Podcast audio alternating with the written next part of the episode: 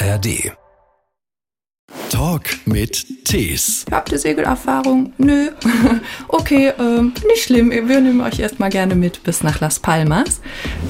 Ich gedacht, der Grenzbeamte hätte uns so eine Falle gelockt, dass wir mit dem Taxi irgendwo jetzt ähm, ja, verschleppt werden oder so.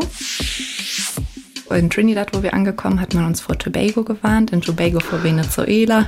Das ging dann immer so weiter. Ja, in dem nächsten Land, da werdet ihr ausgeraubt. Da sind die, da sind die am gefährlichsten und so. Dann meinte der so, ja, willst du nachzählen? Sind sieben Millionen. Da lag sie plötzlich hinter mir im Gebüsch und ist wie so ein Stein einfach runtergefallen und habe äh, das wimmernde Häufchen unter mir gesehen. Ich habe gedacht, ich sterbe.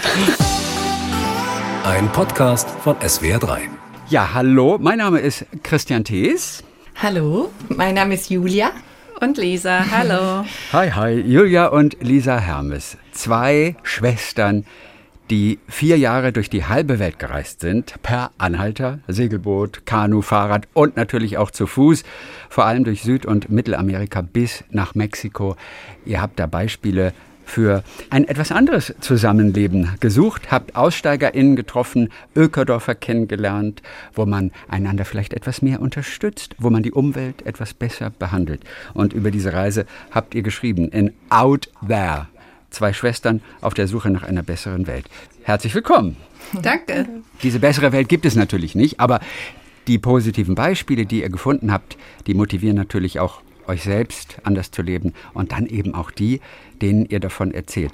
Was habt ihr heute Vormittag schon erlebt auf, dem, auf dieser wahnsinnigen Reise aus Hamburg in unser Studio in Koblenz, wo ihr gerade seid? Was haben wir heute Vormittag erlebt? Ähm, also wir haben heute Vormittag die Eifler Landschaft erlebt. Und ähm, ja, genau, ganz gemütlich sind wir hier angefahren nach Koblenz. Und ich würde mal sagen, der verrückte Alltag der Familie. Oh, was war verrückt? Naja, ich habe ja mittlerweile zwei Kinder die anderthalb und zwei Jahre alt sind. Das ist Lisa, die ja mittlerweile sogar in Mexiko lebt. Aha, Die sind natürlich dabei. Und ähm, mich von denen zu verabschieden, das ist manchmal gar nicht so einfach. Also es war ein kleines Drama, da wegzufahren. Oh nein, also zu Hause in Hamburg. Ähm, in Rös leben wir gerade. In Reus lebt ihr. Eure Reise, die hat ja angefangen erstmal in äh, Frankreich und Spanien, von da dann über den Atlantik, dann Trinidad, Tobago, Kolumbien, Ecuador, Brasilien, Peru, Argentinien, Chile, Mexiko und das sind nur ein paar Länder. Erstmal Frankreich und dann Spanien und dann nach Gibraltar und man kann tatsächlich mit einem Segelboot trampen über den Atlantik. Wie schnell hat denn jemand angehalten? Ja, das war eine ziemlich aufregende ähm, Sache. Wir sind dann damals nach Gibraltar runtergetrennt und hatten wirklich gar keine Ahnung, ähm, ob wir jetzt über den Atlantik kommen oder nicht. Ähm, wir hatten mal im Internet gelesen, dass das wohl einer mal versucht hat und dachten, okay, das, das schaffen wir vielleicht auch.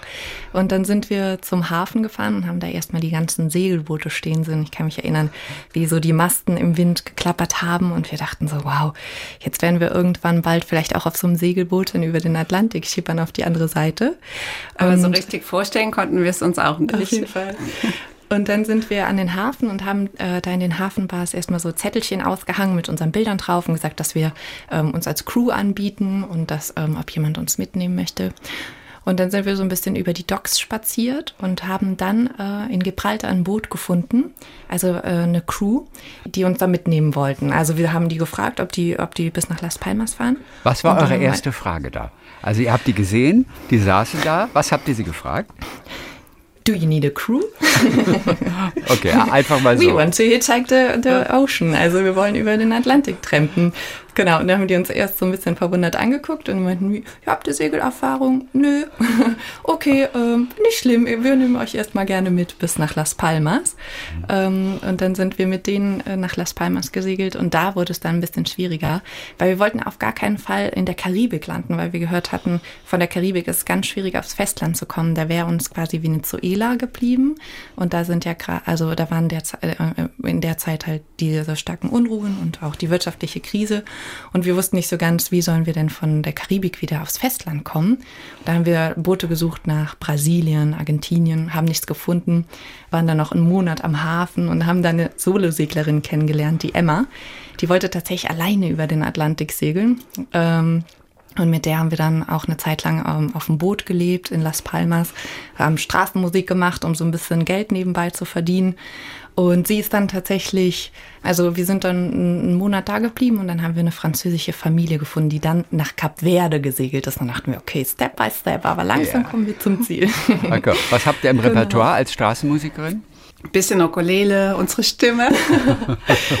Mundharmonika. Aber Emma war so die tragende äh, Gitarristin. Ey, die, und ähm, ich glaube, wir waren da so voll, also wir waren so voller Lebensfreude, ne, Lisa? Wir saßen ja so in der Innenstadt und haben diese Lebensfreude, die ähm, tatsächlich auch mit der Reise in Zusammenhang stand, die Vorfreude auf, was uns jetzt erwartet in den nächsten Jahren, dass wir jetzt mhm. auf der großen Reise sind, einmal ohne Flugzeug um die Welt.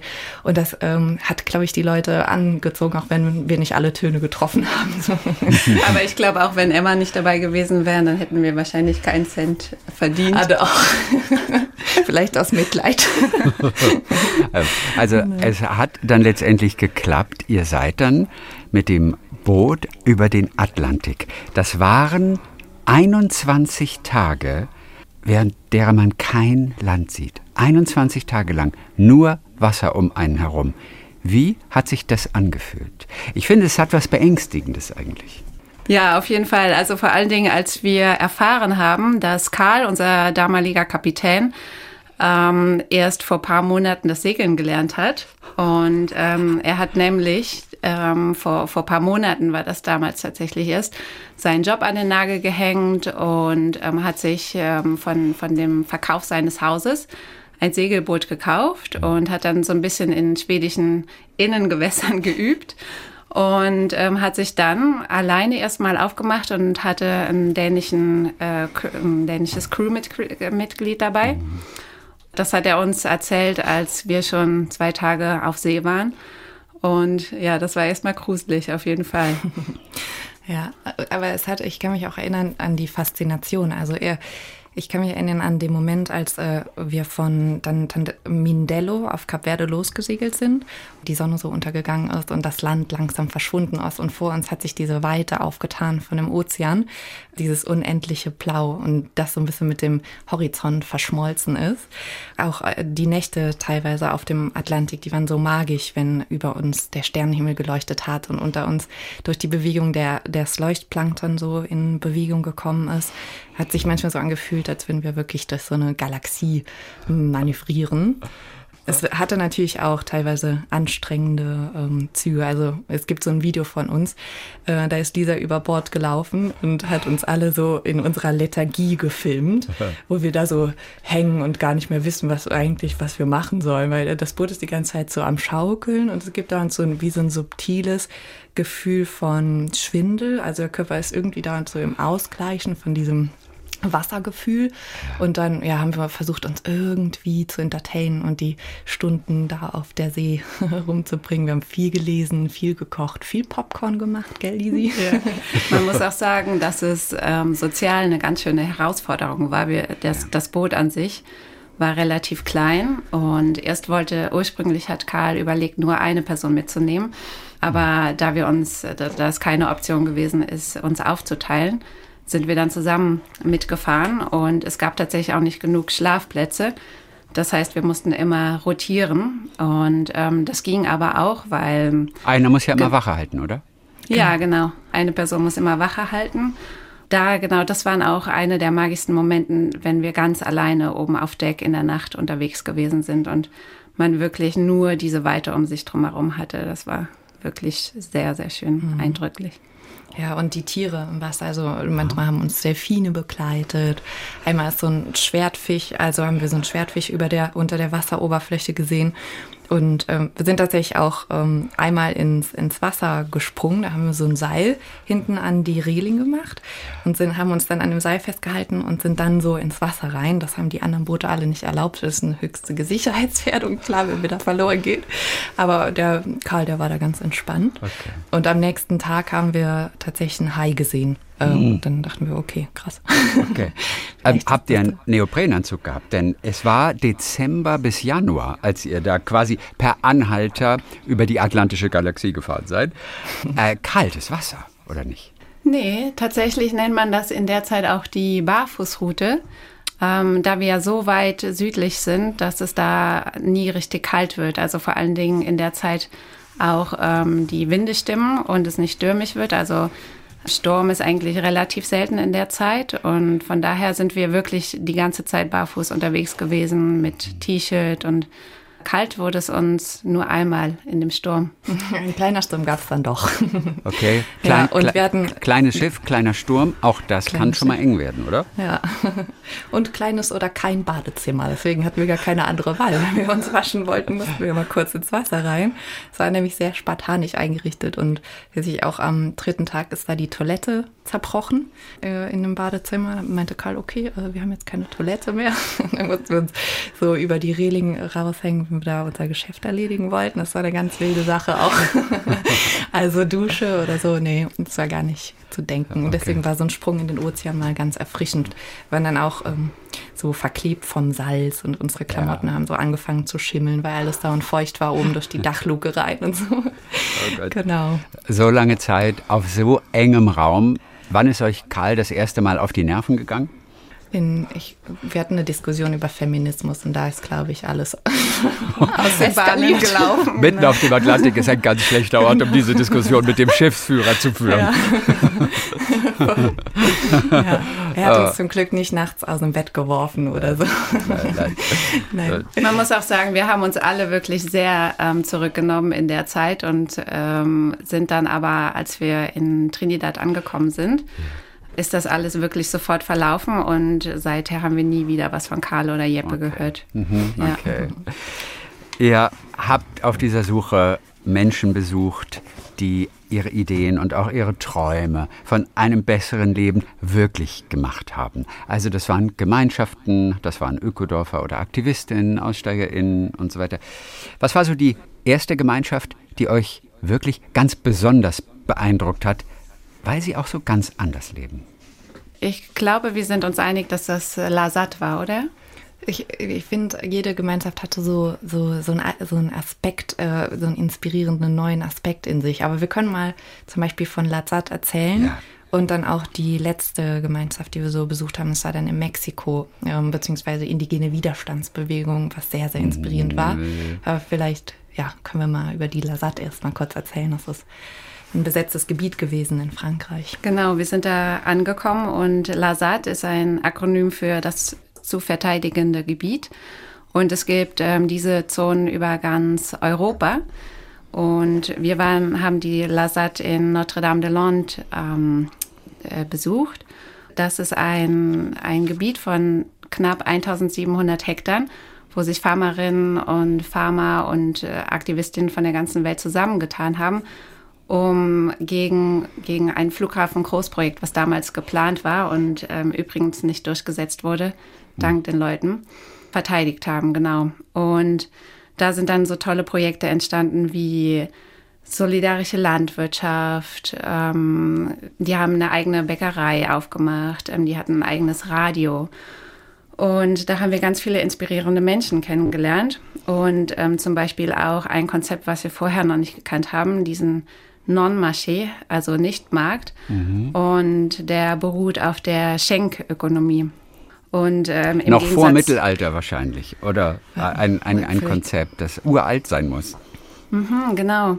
Es ist uralt, aber tatsächlich, ähm, wenn es mit, mit, den heut, mit dem heutigen Wissen wieder aufgearbeitet wird, also für mich hatte das total an Aktualität, weil es auf ähm, einer solidarischen Gesellschaft basiert, anstatt ähm, einer konkurrierenden Gesellschaft.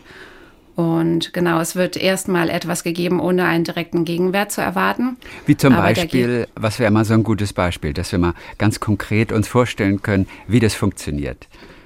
Naja, genau, da war zum Beispiel Amalia und Antoine, die haben zusammen eine Bäckerei im Lasat geführt oder äh, nicht geführt, sondern ähm, in einer Bäckerei gearbeitet, zusammen mit anderen Menschen und haben dann äh, wöchentlich ihr Brot oder das Brot ähm, auf diesen Non-Marché verteilt. Mhm. Und andere Menschen haben ihre, ihre Tomaten zum Beispiel, ihre Kartoffeln mitgebracht, andere hatten also Klamotten, die sie nicht mehr brauchten, die sie da abgegeben haben. Mhm. Das war ein sehr schönes Zusammenkommen auf jeden Fall. Genau, und da konnte jeder kommen, also jede Person kommen und sich das nehmen, was, was gerade gebraucht wurde. Ja.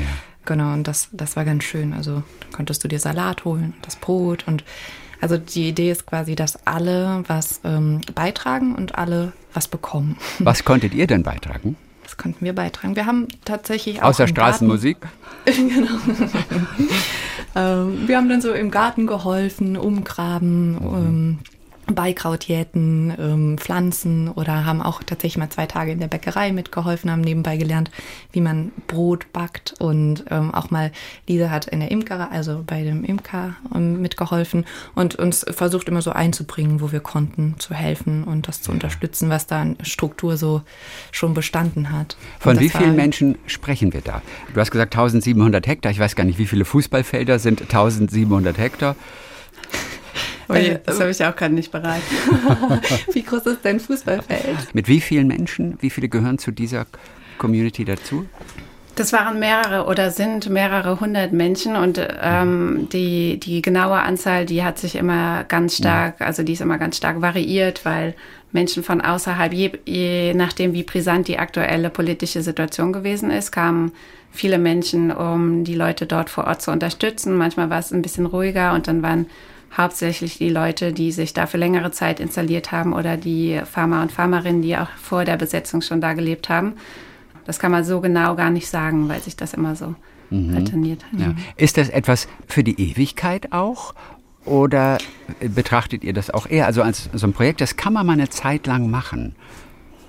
Was so bewusst geworden ist, auch vor allen Dingen in dem Projekt, ist also, wenn wir manchmal so von Aussteigen sprechen, dann ist ja die Frage, was bedeutet Aussteigen überhaupt? Also wir sind ja als Menschen, ähm, also in diesem System auf der Erde irgendwie eingebunden. Selbst wenn man sich irgendwo ein Grundstück kauft oder sagt, man steigt jetzt aus, ist man trotzdem irgendwie noch Teil des ganzen Gefüges. Ähm, und so war das halt auch bei der ZAT. Also die ZAT war ja vor, vorwiegend ein ähm, eine politische Initiative quasi, dass die Menschen etwas verteidigt haben und da die Farmerinnen und Farmer unterstützt haben. Und als das Projekt, das, Großhaf äh, das ähm, Flughafen Großprojekt dann nicht mehr durchgeführt worden ist, sind auch viele BesetzerInnen wieder woanders hingezogen, um vielleicht andere Gebiete zu verteidigen. Und andere sind da geblieben und haben tatsächlich die Strukturen, die da aufgebaut wurden, so ein bisschen äh, weiter am Leben erhalten und so. Also von daher, es hängt wahrscheinlich immer so ein bisschen davon ab, was das was der Staat, ähm, der sich um das, also der, die SAT ist ja trotzdem noch im, ähm, im Staat Frankreich eingebettet. Genau, und wenn, wenn jetzt so ein Staat entscheidet, okay, das wird jetzt aufgelöst und ähm, Polizei oder sogar Militär wird eingesetzt, um, um so eine Besetzung aufzulösen, dann hast du da wahrscheinlich keine Möglichkeit mehr. Aber mhm. wie wir das empfunden haben aus der Initiative der Menschen, die da gelebt haben, ja. ähm, hätte das wahrscheinlich noch eine ganze Weile bestehen können, weil die wirklich mit Enthusiasmus daran gearbeitet haben, was zu verändern, also neue Organisationsstrukturen, Kommunikationsstrukturen aufzubauen und Organisationsstrukturen, wie werden Entscheidungen getroffen, so also wirklich zu experimentieren, wie könnte eine andere Gesellschaft aussehen. Das war wie so ein kleines wie so ein Labor, sagen wir mal, so ein Sozialexperiment auch teilweise. Und Kommunikationsstrukturen heißt was? Was kann man da aufbauen? Wie funktioniert das bei denen? Kommunikationsstrukturen. Da mm, war zum Beispiel ein großer Fokus auf die sogenannte gewaltfreie Kommunikation. Es ist ja so, dass wir so, so ein bisschen sozialisiert sind, würde ich sagen, ähm, die Bedürfnisse, die, die wir haben, auf äh, die Verantwortung dafür auf andere Menschen zu übertragen. Also zum Beispiel, ich sage jetzt, deine Socken liegen überall rum, du bist so unordentlich. Mhm. Und vielleicht will ich eigentlich sagen, okay, ähm, mein Bedürfnis ist, äh, ist es, ähm, ich habe ein hohes Bedürfnis nach Sauberkeit, könntest du deine Socken vielleicht in die Wäsche legen? Also das hört sich ja schon viel viel harmloser an, als wenn ich das andere Du in den Fokus rücke. Also es geht da quasi um eine empathische Kommunikation auf, ähm, ja, so eine Verantwortung für die eigenen Gefühle, für die eigenen mhm. Bedürfnisse zu übernehmen und dieses Gewaltvolle in der Sprache zu hinterfragen und rauszunehmen. Entscheidungsstrukturen auch auf ein Konsensprinzip zu treffen ja. oder so. Also das, das Miteinander dann im Fokus ja. steht. Genau. Ihr habt also neue Arten und Weisen erlebt, wie man zusammenleben kann. Ihr habt natürlich unglaublich tolle Landschaften erlebt und dann aber auch immer wieder irre Charaktere und tolle und auch ganz besondere Menschen. Wie war es denn in Patagonien zum Beispiel? In El Bonson, da war die, das ist so eine Art Hippie-Paradies. Viele Rucksacktouristen, die da hinkommen. Und ich weiß, jeder Tag eurer Reise hat auch wieder neue Überraschungen gebracht. Und eine war, glaube ich, Erik, oder? Der, der, der zu Hause immer nackt rumläuft und euch das auch so mitgeteilt hat. Wie habt ihr da zuerst reagiert? Erstmal war ich so ein bisschen skeptisch. Es ist natürlich auch immer, wenn, wenn du als Frau unterwegs bist, dann ist da immer auch so eine Ebene, ähm, wie soll ich sagen, von, von wie würde man sagen? Ja, so ein, eine unangenehme, also dass das schnell unangenehm werden kann. Ne? Aber bei Erik war das irgendwie. also wir, ich würde sagen, wir waren erstmal überrascht, erstmal von seiner Offenheit. Ähm, und aber Erik hatte so, ein, so eine ganz tolle Art, Dinge rüberzubringen und irgendwie so von seinem Men also von seinem Dasein her so sofort wie so ein Vertrauen aufzubauen. Also die Nacktheit komplett zu entsexualisieren, sage ich mal, und mhm. einfach den menschlichen Körper als gegeben, als Natur gegeben äh, zu sehen und das wirklich auch so so zum, also der hat sich dann ausgezogen und saß morgens nackt mit uns da im Schneidersitz um unser Frühstück herum. Das war natürlich ein bisschen befremdlich vielleicht. Ja, ich zitiere, ich zitiere dich. Gewöhnen muss ich mich an den Umstand, oh, hat Lisa geschrieben, dass Eriks Eier bei den Mahlzeiten selbstverständlich neben dem Teller liegen, wegen, wegen des Schneidersitzes. genau. Schönes ja. Bild auf jeden Fall. Aber tatsächlich ähm, hat er, hat er so, so eine Ehrlichkeit ausgestrahlt und ähm, dass er wirklich einer der Personen ist von der Reise, der am meisten in meinem Herzen geblieben ist. Mhm. Also ein wirklich wunderbarer ja. Mensch. Der auch mit euch dann weil auch nicht genug Platz war, auch in, in einem Bett geschlafen hat. Und, und es ging. Gell? Ich glaube, Erik in der Mitte, eine links, eine, eine rechts. Was ist seine Geschichte zum Beispiel? Von Erik, die. Genau, er kommt aus El Salvador und ähm, ist damals losgereist und wollte so sein ganzes Ich abstreifen und ähm, wollte sich in der Welt experimentieren und ist dann wirklich mit fast nichts los. Er hat so seine ganze er hat damals erzählt, er hat seine ganze Identität abgestreift. Also er war plötzlich nichts mehr. Er war so ein, wie so ein, so ein verlorenes ähm, Atom. Atom, genau, was in der Welt rumgeschwebt ist. Und ähm, er meinte, es war gruselig teilweise, weil plötzlich ist so deine Identität, wer bin ich denn jetzt überhaupt? Und dann, wenn er mit Leuten getrennt ist und sie gefragt haben, was machst du, wer bist du, also so die Standardfragen, mhm. hat er gesagt, ehrlich gesagt, weiß ich es nicht. und es hat damals gestimmt. Aber genau dem wollte er sich aussetzen und er meinte, es war unglaublich gruselig, ähm, sich so verloren zu fühlen. Mhm. Und irgendwann an einem Tag hatte er dann wie so einen Durchbruch und hat gesagt, ja, also aber irgendwie lebe ich ja trotzdem noch, auch ohne diese diese ganze gesellschaftliche Facette drumherum, ohne diese in Anführungsstrichen Persönlichkeit, die ich mir selbst auferlege oder die auch Familie und Freunde mir immer wieder spiegeln. Er meinte damals, das war für mich wie so ein kleiner Erleuchtungsmoment und ab da an war ich wie in, in den Fluss des Lebens eingetreten und ähm, hatte plötzlich keine Probleme mehr. Also er hat, er hat dann erzählt, dass er durch die Straßengräben gelaufen ist und hatte wirklich nichts. Also kein Essen und dann kam ein LKW vorbei und hat ihm eine Tüte mit Essen und Wasser rübergeschmissen oder abends wurde er dann von der Polizei eingeladen, um im Gefängnis zu schlafen. Und er sagte, das kam mir damals vor wie, wie im Königsbett. Und genau, und da hatte er so seine, wie soll ich sagen, also sich wiedergefunden in dem Nichts. Ja, wovon lebt Erik? Wovon lebt er? Der hatte damals, als wir, also als er unterwegs war, hat er dann überwiegend halt um, Lebensmittel recycelt, um, so wie wir das dann auch auf der Reise gemacht haben. Also hat abends in Restaurants gefragt oder das, was auf Märkten übrig geblieben ist. Also wirklich ganz genügsam mit dem, was quasi irgendwie zur Verfügung stand. Als, mhm. ähm, ja, und als wir ihn in El Bolson besucht haben, hat er gerade eine Ausbildung zur systemischen Familientherapie gemacht, Familienaufstellung. Und auch das, das gibt dann, es im Hippie-Paradies. Ja, auch das. genau. Und da wollte er dann so ein bisschen tiefer reingehen. Ja. Hat ein bisschen Kunst gemacht, glaube ich. Ja, genau. Naja, toll. Und habt auch noch Kontakt zu Erik heute. Ja, ab und zu. Über E-Mail, genau. genau. Natürlich, ihr seid ja.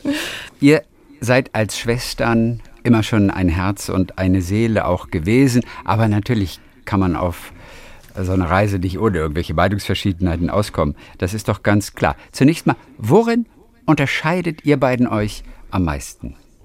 Lisa, was sagst du? Gute Frage, da muss ich mir gerade mal überlegen. Hm. Denn unterschiedlich also, seid ihr ja schon. Also so ist es ja, jetzt klar. nicht, auch wenn ihr euch liebt, aber unterschiedlich seid ihr ja schon. Ja, absolut. Ich würde mal sagen, also große Unterschiede oder Unterschiede haben wir gesehen, wenn, ähm, wenn es ein bisschen schwieriger wurde und dann mein Pragmatismus quasi gegriffen hat und Julia dann eher so ins ähm, Emotionale gegangen ist. Zum Beispiel einmal, als wir uns in, in Patagonien verloren haben, in der Wildnis tatsächlich für ein paar Tage. Da lag sie plötzlich hinter mir im, im Gebüsch und ist wie so ein Stein einfach runtergefallen. Und ähm, ich bin zurückgelaufen und habe äh, das wimmernde Häufchen unter gesehen. Ich habe gedacht, ich sterbe. und, und in so Momenten ähm, kann ich, glaube ich, dann uns wieder gut zusammengreifen und ähm, naja, und uns vorantreiben, weil genau, wenn wir uns dem hin, den ähm, Emotionen hingegeben hätten, mhm. dann wär, wären wir da wahrscheinlich wirklich geendet. Ja, und es gab natürlich viele Situationen, wo man dachte dann, es geht nicht weiter. Aber Lisa, du warst schon ein bisschen erfahren, du hast auch mit 20 schon mal so eine Art Weltreise gemacht. Du bist ohnehin die etwas wildere, oder? Die neugierige, naturliebende Wilde.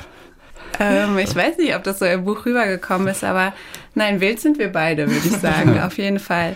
Also wir sind wirklich so ein bisschen wie Bonnie und Clyde. Wir ergänzen uns sehr gut und ähm, wenn einer eine wilde Idee hat, dann springt die andere meistens sehr gerne damit ein und ja. dann wird das Ganze noch wilder. Ach, so habt ihr eure Reise finanziert, als Bonnie und Clyde. Jetzt ist es rausgekommen. Ich verstehe. Wobei Geld ja wirklich auch so ein ganz großes Thema ist. Also Lisa hat auf jeden Fall genervt, dass Jule immer so Süßkram kaufen wollte, von dem gemeinsamen Geld. Ja. Wann gab es da das erste klärende Gespräch? Also das Thema, das ähm, gab es schon eigentlich die ganze Zeit über, gell? Ich, ich bin so ein bisschen Süßigkeiten-süchtig gewesen in der Zeit. Das hat sich geändert das mittlerweile. Hat sich geändert. Aber ähm, da kommt auch wieder Erik ins Spiel. Der hat das Ganze auch so ein bisschen aufgelöst und seitdem mhm. haben wir dann einen anderen Umgang mit der, mit der Sache gefunden. Nämlich? Ähm, also mir, mir war damals ganz klar, okay, Jule hat ein, wirklich ein Problem und ähm, und es ist mein, mein Recht, ähm, ärgerlich auf sie zu sein. Und als wir uns dann mit, also es ist dann tatsächlich auch in Elbolzon einmal eskaliert, als Jule sich wieder Süßkram gekauft ich wollte hat. immer Alfajores essen, die waren so lecker. Genau, was ist das? Was ist da drin? Alfajores, das sind so, ähm, das ist so eine argentinische Süßspeise mit Maismehl. Das sind so okay. wie so runde Maismehl und dann okay. in der Mitte ist äh, Dulce de Leche, so Zucker, Zucker Milch. Zucker. Mhm. Jawohl, Lisa. Genau, und dann ähm, bin ich richtig entnervt zurückgekommen und dann meinte Erik, okay, lass uns doch mal zusammensetzen heute Abend. Und dann haben wir uns ähm, am Abend zusammengesetzt und tatsächlich war das je mehr je mehr intelligente Fragen, weil äh, er hatte wirklich irgendwie, das war so faszinierend an Erik. Er war ein sehr, sehr empathischer Mensch und konnte sich in alle Positionen gefühlt hineinversetzen hat dann auch nicht dieses äh, Schwarz und Weiß gemalt, sondern ist auf beide Positionen äh, super gut eingegangen. Und naja, dann bin ich ähm, nach diesen Fragen, die er dann gestellt hat, immer weiter von meinem hohen Ross runtergekommen und habe dann gemerkt, okay, ich habe scheinbar auch irgendwie ein kleines Problem und das ist ähm, eine Angst, kein Geld mehr zu haben, mhm. was, was ich vorher immer also ich habe vorher wirklich überzeugt gedacht, ich hätte überhaupt gar kein Problem mit dieser Geldgeschichte. Mhm. Und ähm, wir könnten auch easy weiterreisen, wenn wir kein Geld hätten. Aber tatsächlich hat da so eine tiefe Geldangst dahinter gesteckt. Und wie habt ihr die abgelegt oder beziehungsweise du? Naja, erstmal darüber bewusst werden. Also erkennen, okay, stimmt, ich, ich habe da eine Angst und die zu sehen Und tatsächlich ähm, in der Zeit danach haben wir so ein bisschen mit unseren Erkenntnissen gearbeitet. Jule mit, mit ihren Süßigkeiten, ich mit, mit dem Geld, äh, mit den Geldsorgen. Und das waren so, so ein paar innere Prozesse. Naja, und dann ähm, hat sich das wirklich in dem Erkennen, also in dem Problem angucken, irgendwann wie so aufgelöst. Und dann sind plötzlich wie von selbst die, die Dinge zu uns geflattert. Also dann haben wir wirklich Aufträge bekommen, Artikel zu schreiben oder wir wurden gefragt, ob wir irgendwo in einem Betrieb aushelfen und solche Sachen. Also der Ansatz war einfach dem Leben vertrauen. Es mhm, passieren genau. Wunder. Lasst das einfach mal auf euch zukommen. Und bei euch passiert es dann tatsächlich. Mhm. Und da war Geld erstmal nicht so das große Thema. Wobei Geld eine sehr interessante Rolle spielt. Natürlich äh, durchgehend durch diese Reise. Um nochmal auf einen Unterschied vielleicht zu kommen. Also Julia ist ja die, die so ein bisschen gerne Dinge dramatisiert.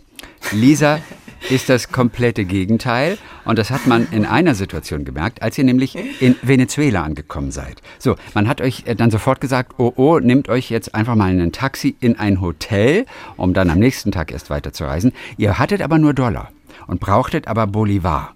Und die zu besorgen, das war ein kleines Abenteuer. Ja. Wo konnte man die umtauschen? Ja, also das war schon, das Abenteuer fing schon an. Wir sind ja dann, ich hatte ja eben erwähnt, dass wir ein bisschen ähm, Angst hatten, in Trinity, also in der Karibik zu landen, was wir dann im Endeffekt auch sind und dann tatsächlich auch äh, unser einziger Weg war, über Venezuela aufs Festland nach äh, Südamerika einzureisen. Und da haben wir dann eine Fähre von Trinidad nach Venezuela genommen. Und als wir an dem Hafen angekommen sind, war alles schon so, so ganz ähm, ja, angsterregend. Die Polizei mit Hunden ist in das Boot gekommen. Wir durften nicht aussteigen. Unsere Gepäckstücke wurden abgeladen in so einem umzäunten Bereich. Und da haben wir, sind wir schon in so eine Stimmung gekommen. Die Häuser waren abgeschottet. Okay, Drogenkontrolle wahrscheinlich auch. Dann, ja, genau, Drogenkontrolle. Und dann sind wir ausgestiegen, wie du auch sagst. Da hat uns der Grenzbeamte nahegelegt, direkt ins, ähm, äh, mit einem Taxi in ein Hotel zu fahren.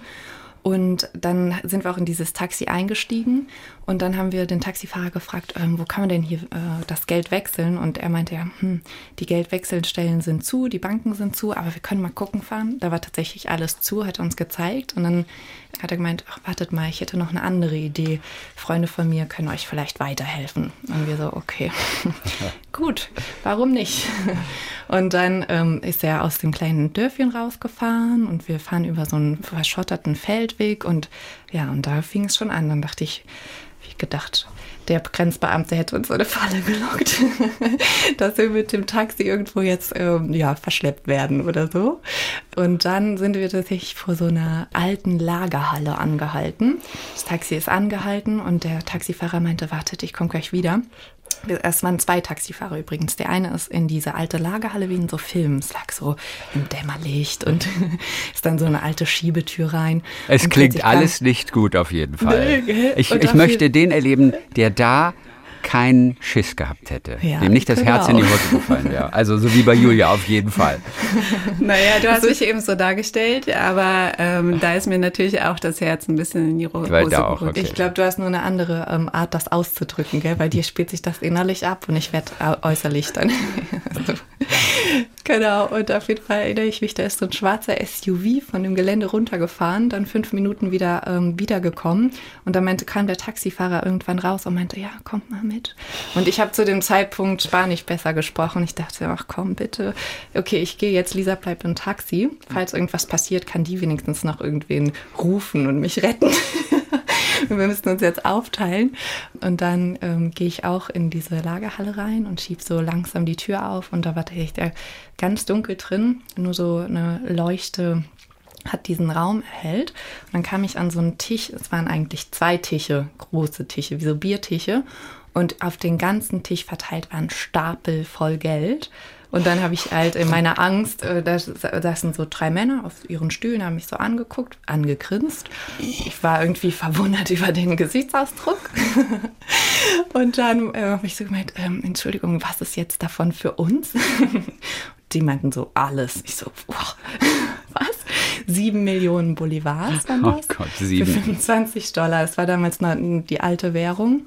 Das war dann quasi so ein bisschen unter der Hand das Geld getauscht und dann ähm, sind wir wirklich da. Das, ich habe dann, ich habe dann, gedacht, dann meinte der so, ja, willst du nachzählen? Sind sieben Millionen. Wo fange ich denn jetzt hier an? und die hatten so eine Geldzählmaschine auf dem Tisch stehen. Habe ich da so einen Stapel durchlaufen lassen, dachte ich, okay, wird schon passen. Ich will jetzt einfach hier raus.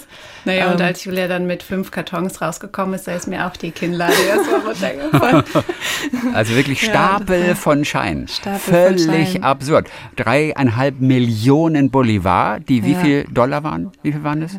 25. Ey, also eigentlich hatten wir 50 Dollar, aber die haben uns quasi einen schlechten Kurs gegeben. Klar, also das wo, wo, war ein Wert von 7.000, 7 Millionen, aber die haben uns 3,5 gegeben. Okay. Dafür. Wobei man mit also 25 Dollar schon so sehr, weit kommt. Also 25 ja. Dollar sind da richtig viel auch, ne? Richtig viel, schon vor Ort. das stimmt. Ja. Das, ja, durch die Inflation, also wir haben für das Hotel, wir haben ja eigentlich auf der Reise nie ein Hotel gehabt, ähm, aber das Hotel, das hat 80 Cent gekostet die Nacht und mhm. die Busfahrt 1,20 Euro, zwölf Stunden bis nach mhm. Kolumbien. Ja. Man hat euch davon abgeraten, von Venezuela. Auch das hattet ihr wahrscheinlich im Hinterkopf, oder? Mehrere haben gesagt, ey, Venezuela für euch beiden, das ist wirklich sehr gefährlich. Ihr konntet zum Glück anderes feststellen für euch. Wo war es denn mal gefährlich? Wo war es denn wirklich mal gefährlich? Also, es war gefährlich, richtig in einer Gefahrensituation. Das und äh, dass wir bedroht waren mhm. oder so. Das ist uns tatsächlich nicht passiert. Aber ich glaube, die Gefahr war immer irgendwie präsent und dem waren wir uns auch immer bewusst. Also wir sind jetzt nicht mhm. einfach so nach Venezuela, weil wir dachten, oh, es wird schon nichts passieren, sondern schon auch mit einer ziemlichen, also mit einer Art Vorsicht, einer mhm. Reflexion, einem Bewusstsein aber nicht, dass wir uns hätten von der Angst davor lähmen lassen. Mhm. Und das ist tatsächlich auf der Reise immer so weitergegangen. Also äh, das war ganz spannend. Ähm, in Tobago, in Trinidad, wo wir angekommen, hat man uns vor Tobago gewarnt, in Tobago vor Venezuela. Das ging dann immer so weiter. Ja, in dem nächsten Land, da werdet ihr ausgeraubt. Da sind die, da sind die am gefährlichsten und so. Und wir haben immer so versucht, Step by Step, also uns so vorzutasten und mhm. tatsächlich uns auch nicht in gefährliche Situationen zu begeben. Also wir hätten zum Beispiel nicht die Busstation in Caracas ein einfach verlassen, wären da so durch die Stadt gelaufen oder so. Also da haben wir schon drauf geachtet, dass wir uns den, den Situationen auch nicht aussetzen.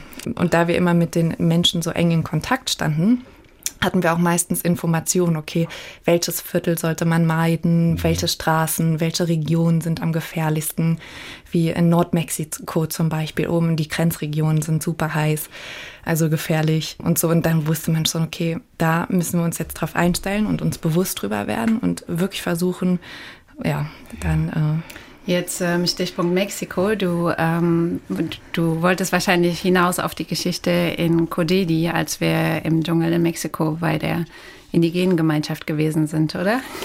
Ich hatte keine spezielle im, im, im, Hinterkopf, denn man rechnet immer mit vielen, vielen Gefahren. Bei euch wissen wir, dass zum Glück alles gut ausgegangen ist.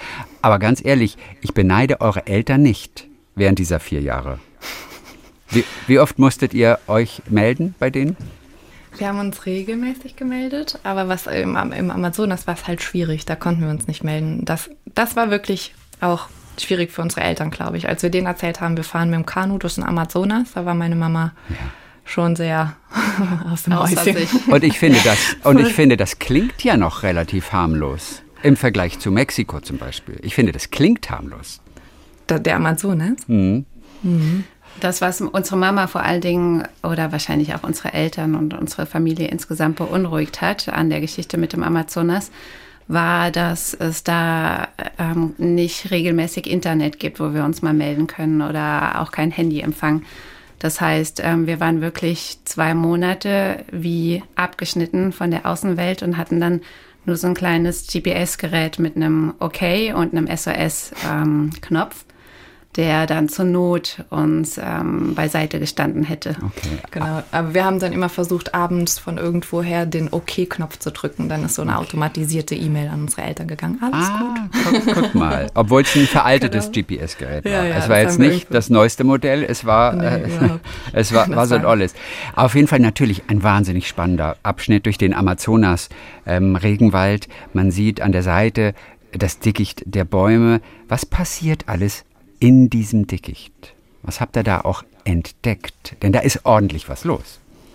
Als wir mit dem Boot über den Amazonas gefahren sind, dann war wirklich rechts und links das Grün, das Dickicht, wie, wie eine undurchdringliche Wand für uns. Also man hört ja diese ganzen Geschichten von wilden Tieren, die da drin leben. Und ähm, aber tatsächlich haben wir davon nur was erfahren, wenn wir wirklich mal in die Seitenarme gepaddelt sind oder bei den Gemeinschaften angehalten sind ähm, und da übernachtet haben. Da hat uns der Dschungel dann doch ein bisschen mehr Einblick geboten. Krokodile. Aber der Amazonas tatsächlich, das Dickicht dahinter, das versteckt halt ganz viel. Also das ja. ist die Faszination. Ähm, es gibt im Amazonas also erstmal diese ganzen Tiere, von denen wir auch gehört haben. Krokodile und da gibt es so Fische mit so, die haben so Widerhaken in ihren, äh, auf dem Kopf. Und wenn man da reintritt, dann bohrt sich so ein Stachel in deinen Fuß, so der ganz schwer wieder rausgeht und solche Sachen.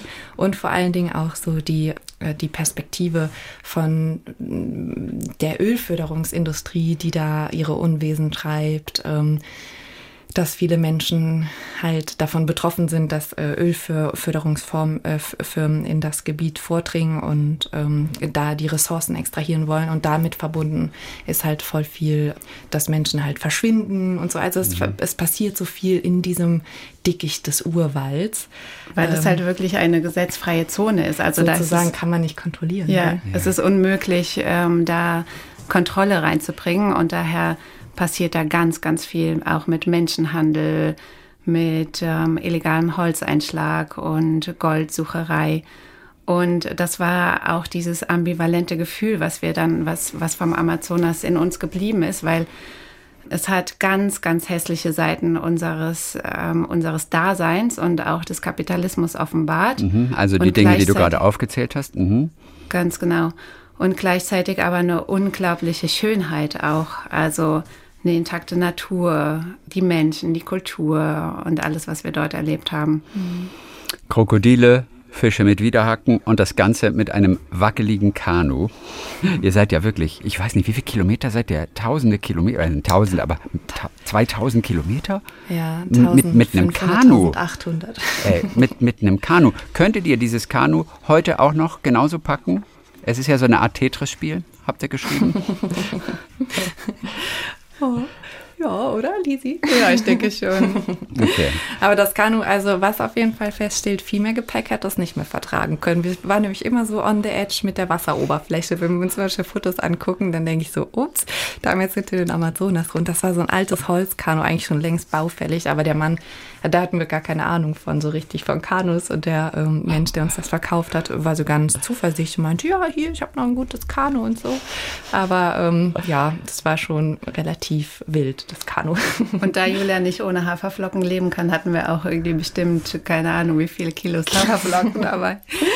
Ja, ja, genau. Aber spannend war, wenn, wenn es so richtig angefangen hat eben zu regnen im Amazonas, gibt es ja dann diese Regenfälle. Da kommt wie eine Wand so ein Zug, äh, also es hört sich an, als kommt ein Zug auf einen zugefahren, weil der Regen so stark ist, über das Blätterdach donnert. Und dann wussten Lisa und ich schon, okay, schnell Regencapes ausholen und unsere Schöpfkelle, wir hatten dann jeweils eben so eine Schöpfkelle drin. Ja. Weil es hat so viel geregnet, dass innerhalb von wenigen Minuten unser Boot vollgelaufen ist. Und da wären wir auch einmal fast untergegangen. Und ich denke immer nur an die Krokodile, ich denke an, an, an diese Fische. Habt ihr da keine Angst gehabt? Also ich meine, Krokodil, ein Krokodil reicht doch schon. doch, ich hatte, also schon, wir hatten schon Respekt vor dem dunklen, also das Wasser war auch so trübe, man konnte gar nichts sehen, was da drunter sich so Aber abspielt. man muss auch wissen, wir haben natürlich auch da wieder, ähm, waren wir im direkten Kontakt mit den Leuten, die vor Ort leben. Mhm. Und die wissen natürlich am besten, was die okay. Gefahren vor Ort sind. Und da haben wir uns immer geupdatet in jeder, in, in jeder Siedlung. In, in welcher Sprache und, und denn? Auf Englisch oder was? Also spricht doch keiner Englisch, oder? Spanisch? Also sie mhm. sprechen Spanisch, okay. Und ihr auch ein bisschen. Viele, nicht mhm. alle. Also okay. das Spanisch ist schon relativ weit vorgedrungen. Ja. Aber zu den Gefahren nochmal. Also die, die Tiere waren gar nicht so das Gefährlichste. Dieser Fluss an sich, der hat so ähm, Strömungen dadurch, dass so dicke Baumriesen teilweise da drin stecken. Das heißt, es entwickeln sich manchmal so Strudel und haben uns viele Leute tatsächlich vorher gewarnt, dass wenn wir in so einen Strudel geraten, dass das äh, unser Boot runterziehen könnte. Das war eine der größten Gefahren. Oder dass wir, wenn wir auf Sandbänken, wir haben ja immer am Ufer übernachtet oder in den Gemeinschaften. Und wenn wir mal so einen Uferschlafplatz gefunden haben, da mit der Machete ein bisschen was freigehauen, da mussten wir halt immer darauf achten, dass der Wasserspiegel nicht so steigt, weil der kann teilweise über Nacht mehrere Meter hochsteigen. Da sind schon auch Leute weggespült worden während mhm. der Nacht. Einmal zum Beispiel ist auch, ähm, das war relativ gruselig, da ist ähm, hinter uns oder ganz knapp neben uns vom Ufer ein Baumriese abgeknickt und runtergefallen und hat dann natürlich auch Wellen geschlagen und alles, aber ähm, da waren wir auch nur ein paar Meter von weg und das sind dann alles die, die realen Gefahren. Mhm. Wann habt ihr euer mhm. Kanu Langer Weg getauft? Wann war der Moment? nachdem wir, äh, nachdem wir, wie viele Wochen? Drei? Ja, Wochen? drei Wochen waren es. Wir sind in der schönsten Stadt der Welt gelandet. in Francisco de Oriana, Coca genannt. Das ist eine Ölförderungsstadt in Ecuador. Da ähm, am Rio Napo, da wollten wir unser Trip starten. Und es ist leider nicht die schönste Stadt der Welt. Nein, klang auch nicht Und es so. sind auch nicht die freundlichsten Marineoffiziere da. ähm, ja, unser, der Name Langer Weg ist dadurch entstanden, dass wir tatsächlich mit viel Euphorie haben wir dieses Kanu gekauft und dachten, okay, wir paddeln jetzt einfach los, wir machen das. Es war noch mein Geburtstag, an dem Tag sind wir los. Und dann waren wir gut ein paar Kilometer flussabwärts unterwegs, zwei Tage gepaddelt. Und da kam uns auf einmal die Marine hinterher und die stand dann neben uns ähm, und meinte, wo ist denn eure Genehmigung? Was paddelt ihr denn hier ohne Genehmigung und so? Wir müssen euer Boot jetzt konfiszieren. Dann haben wir versucht zu diskutieren und ähm, uns dagegen zu wehren, aber hat alles nichts gebracht. Dann haben die unser Boot auf ihr Boot geschleppt, uns zurück an den Hafen geschleppt und es trockengelegt auf dem Marinegebäude hinter und wie, Gittern. Und wie und frustrierend wieder zurück ans Ziel quasi oder so zurück an, auf wow. den Anfang, wie bei Monopoly. Wie frustrierend. Ja, 100 Prozent. 100 Prozent ja. auf jeden Fall. Und es folgte, ja, genau. und, und, es folgte eine wirklich eine schikanereiche Zeit. Über, weiß nicht, zwei Wochen oder so weiter, wurdet ihr wirklich schikaniert. Habt ihr das beigebracht, fehlte was anderes. Dann fehlte wieder irgendetwas anderes. Da musstet ihr zum Notar, der wollte euch gerade eine Bescheinigung schreiben, fällt der Strom aus. Kann ich heute nicht machen. Und ich weiß, irgendwann hat Jule einen Schreianfall bekommen und hat den Kapitän beleidigt. Jule, wie hast du diesen Moment noch in Erinnerung? Ja, da, ähm, wenn man zu unseren Unterschieden kommt, was du eben gefragt hast, würde ich sagen, ich bin sehr viel temperamentvoller als Lisa. Und dann zum Glück waren wir beide da. Also genau, ich habe den Moment in Erinnerung, dass ich mich nicht mehr kontrollieren konnte, weil der saß da auf seinem Stuhl, hatte immer so ein, so ein hämisches Lachen, also so nach dem Motto, ich habe die Macht, ihr habt nichts. Und dann, ähm, das hat mich so wütend gemacht dass ich wirklich, dass wir, äh, ich genau, bin aufgestanden, habe die Tür geknallt und dann haben wir dieses Marinegebäude verlassen und dann haben die uns tatsächlich auch Hausverbot erstmal verortet. Und durch Lisas gutes Einreden, ähm, äh, durch die Ruhe, also dann haben wir gedacht, okay, wir versuchen es jetzt nochmal, sind zurück und haben uns entschuldigt das mich sehr viel Überwindung gekostet hat, uns beide. Ja. ja. Genau, da hat er uns dann doch noch mal ähm, in, in sein Zimmer genommen, eine zweite Chance gegeben. Aber dann hat er, ähm, das, da hat er sich noch was einfallen lassen. Und zwar hat er gesagt, okay, ja, ich prüfe euer Boot, wir machen morgen eine Prüfung. Und dann wir so, ja, okay, cool, ja, vielleicht schaffen wir es. Und dann sind wir zu dieser Prüfung und dann stand da so ein anderer Marineoffizier mit so einem Papier, hat er so unser Boot angeguckt und meinte, ja, ich kann euch jetzt leider keine Genehmigung geben. Ihr habt nämlich kein Feuerlöscher an Bord, ihr habt keine bengalischen Feuer, ihr habt kein Müllabfallsystem, keine Rettungswesten, hier ist ja gar nichts. Fürs Kanu, so wohlgemerkt. Fürs genau, Kanu. Fürs Kanu mit, mit Holzpaddeln. und, äh, und wir so, ähm, Entschuldigung, Sie, Sie haben da ein Dokument für ähm, Personenverkehr, ne? Also so Schiffe, die da über den Amazonas mit motorisierte Boote fahren.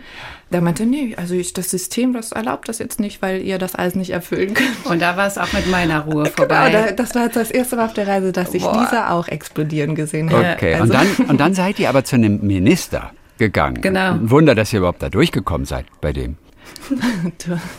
naja, wir haben unsere besten Klamotten aus dem Rucksack rausgenommen und ähm, so, ein, so ein Artikel, die den die Rheinzeitung mal über uns geschrieben hat mhm. und haben uns ausgegeben als Journalistin aus Deutschland, die einen ganz wichtigen Auftrag ähm, im, im Amazonas hätten. Ja. Irgendwie hat das, hat das ihn überzeugt, scheinbar. Und dann ist er ähm, mit uns zu diesem Capitano gegangen. Und ähm, dann sind wir tatsächlich auch, hatten wir am nächsten Tag die Papiere. Also das hat geholfen.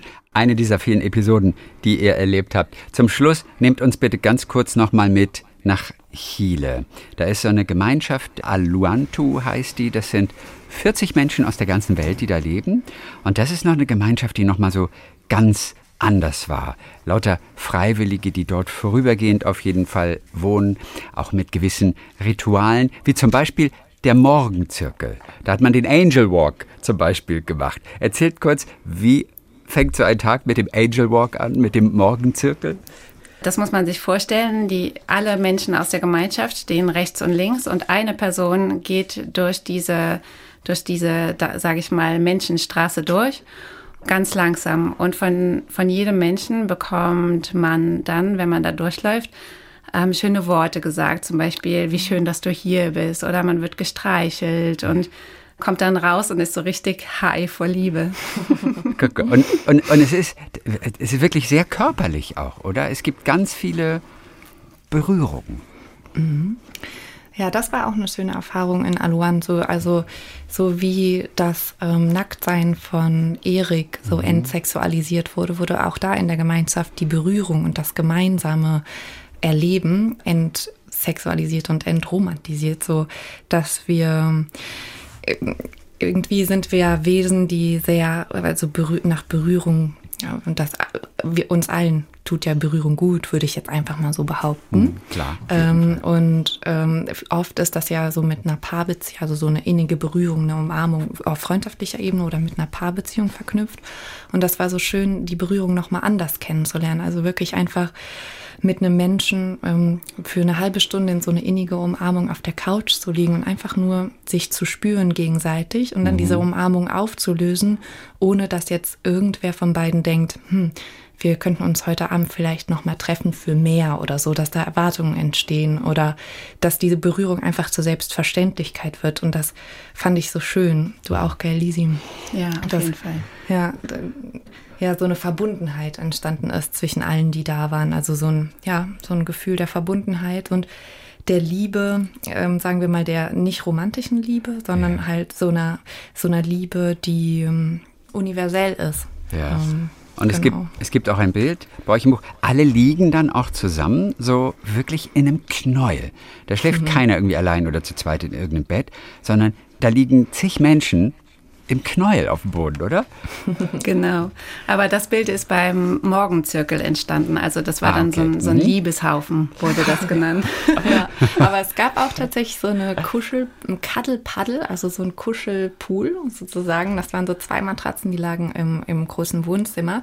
Und wer Lust hatte, die Nacht kuscheln zu verbringen, konnte dann da hingehen. Und wer Lust hatte, die Nacht einfach in seinem oder ihrem Bett zu verbringen, ja. konnte in das Bett gehen. Also so. Und dann gab es manchmal Leute, die da da zu zehnt auf der Matratze geschlafen haben. Einfach mhm. ganz. Ähm ja. Also das klingt wirklich besonders. Ihr habt auch geschrieben, die Liebe bekommt eine neue Dimension. Aluantu hat mich ausgesaugt und wieder ausgespuckt, aufgefüllt und umgekrempelt. Danach ist das Leben ein anderes plötzlich, oder? Mhm. Ist da noch was von übrig, jetzt wo ihr wieder zurück seid? Von diesem Gefühl, von dem, wie Menschen auch miteinander umgehen können in so einer kleinen Gemeinschaft? Auf jeden Fall. Also in mir ist das Gefühl hängen geblieben, dass es die Möglichkeit gibt, anders zu leben. Diese auch wirklich komplette Entschleunigung, die ihr erlebt habt, inwiefern habt ihr die jetzt auch in euer Leben integriert? Die Entschleunigung, ich würde sagen, also das, es ist so ein Grundgefühl von der Reise da geblieben. Also tatsächlich so, mm, wir sind nie in ein altes Leben wieder zurückgegangen. Ich, unser Leben war vorher schon so ein bisschen entschleunigt, würde ich sagen. Und also in mir ist auf jeden Fall das Vertrauen in das Leben hängen geblieben. Mhm. Und Lisa ist sogar in Mexiko hängen geblieben. ähm, äh, dank der Pandemie, als es dann doch nicht weiterging in die USA, hast du sogar auch noch deine große Liebe gefunden. Mittlerweile und das sind noch gar nicht so viele Jahre, habt ihr sogar zwei Kinder. Mexiko ist im Augenblick deine Heimat. Dann, ja, alles weitere dann zu lesen natürlich in diesem Buch. Julia, Lisa, dann Dankeschön für heute. Out Dankeschön, There Katja. heißt Danke. euer Buch, in dem ihr über diese unglaublichen vier Jahre und diese große Reise um die halbe Welt geschrieben habt. Zwei Schwestern auf der Suche nach einer besseren Welt. Dann ganz herzliche Grüße nach Koblenz und auch in die Welt hinaus. Danke, Christian. Danke. Ah, Viele Grüße von uns auch in die Welt hinaus. Vielen, vielen Dank. Und allen, die uns jetzt zuhören, möchte ich noch einen Podcast, einen anderen Podcast empfehlen, weil wir auch eben von Karl gehört haben, der Skipper, der euch mit über den Atlantik genommen habt und mit dem ihr dann auch ein bisschen aneinander geraten seid als es um das Thema Feminismus ging, gibt einen Podcast, der heißt die Alltagsfeministin. Und es geht darum, wie sich Gleichberechtigung auch in einem vollgepackten Alltag leben lässt. Das ist ein Podcast von RBB Kultur und der heißt Die Alltagsfeministin. Da ist Johanna Fröhlich Zapata dabei. Die ist Feminismus-Coach und bringt in jede Folge einen echten Fall aus ihrer Berliner Praxis mit, wie zum Beispiel den von Rebecca, die die ungerechte Arbeitsverteilung in ihrer Familie regelrecht krank gemacht hat. Diagnose lautete patriarchale Belastungsstörung. Oder aber auch Saskia, die sich wünschen würde, genauso gut bezahlt zu werden wie ihre männlichen Kollegen. Als Solo-Selbstständige muss sie den Kampf dafür aber immer wieder alleine führen. Und dann ist noch Sonja dabei. Sonja ist Journalistin, ergänzt diese Coachings mit gesellschaftlichen und politischen Hintergründen von Themen wie Care-Arbeit, feministisches Dating oder auch sexistische Übergriffe. Und es gibt noch eine Rubrik Feminismus to go. Da gibt's dann ganz praktische Tipps und auch Lösungsideen, auch für euren Alltag zum Ausprobieren. Gibt immer dienstags eine neue Folge. Im Moment ist gerade Sommerpause. Die dritte Staffel startet aber am 17. Oktober. Bis dahin könnt ihr ja die alten Folgen mal nachhören. Die Alltagsfeministinnen von RBB Kultur. Talk mit Tees.